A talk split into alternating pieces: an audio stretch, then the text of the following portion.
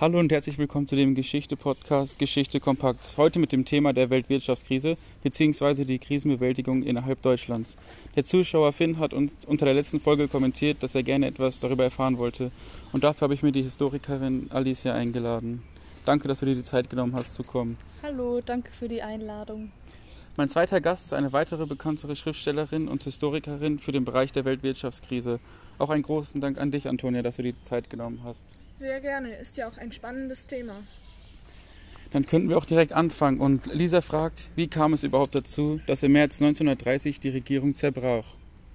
Im Jahre 1927 hat die Regierung eine Arbeitslosenversicherung eingeführt. Dabei hat sie sich jedoch weit verschätzt, denn die ausgelegte Quote von um die 700.000 wurde bereits im Winter weit übertroffen. Äh, sie stieg dann bis 1930 auf 1,9 Millionen Arbeitslosen. Das ist ja schon ein super erster Eindruck.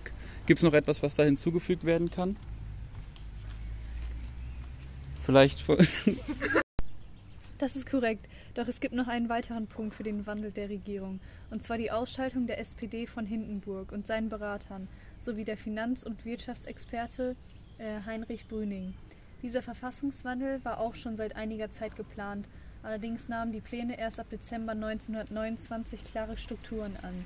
Dieser Übergang ähm, es zu einem autoritären Präsidialregime war ein entscheidender Wendepunkt in der Geschichte der Weimarer Republik. Vielen Dank. Auch wenn wir das schon in der Folge Grundbegriffe der Geschichte besprochen haben, könnte einer von euch vielleicht nochmal erklären, was ein autoritäres Präsidial Präsidialregime überhaupt ist? Ja, das ist eine äh, Regierungsform, die zum Beispiel in den USA heutzutage herrscht, bei der das Staatsoberhaupt, also der Präsident, über alles herrscht und ähm, unter ihm die Gewaltenteilung, die sehr strikt ist und keinen Einfluss aufeinander hat. Vielen Dank. Kommen wir nochmal zurück zu Heinrich Brüning, der ja 1930 an die Macht kam. Welche Probleme hatte er eigentlich zu bewältigen?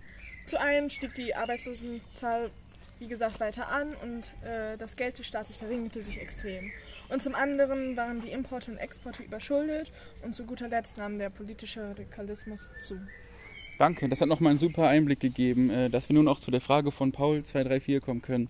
Er fragt sich, was wurde überhaupt unternommen, um die Probleme zu lösen? Vor allem, was bedeutete das für Deutschland? Wie würdet ihr das erklären? Also eine der Lösungen waren die Reparationszahlungen, die Deutschland durch den Weltkrieg verursacht hatte, wegfallen zu lassen. Doch statt den Arbeitsmarkt anzukurbeln, kürzte er die öffentlichen Ausgaben radikal sowie die Gehälter, die um 25 Prozent gesenkt wurden. Ähm, auch die Steuern wurden dann mehrfach angehoben. Das hört sich ja nach sehr drastischen Maßnahmen an. Ähm, wie hat denn das Volk darauf reagiert? Ja, zur Folge hatte das Ganze eigentlich hauptsächlich, dass sich die Politik weiter radikalisierte und die NSDAP hatte ihren Durchbruch mit 107 Sitzen im Reichstag und daraufhin wollten halt andere Länder äh, wegen, der, wegen, der, wegen dem Anstieg der Radikalisierung äh, Kredite im Umfang von ca. einer Milliarde Reichsmark und äh, er war vielleicht, also Heinrich Böning war vielleicht nicht für die Krise verantwortlich, aber verbessert hat sie halt, hatte sie halt auch nicht.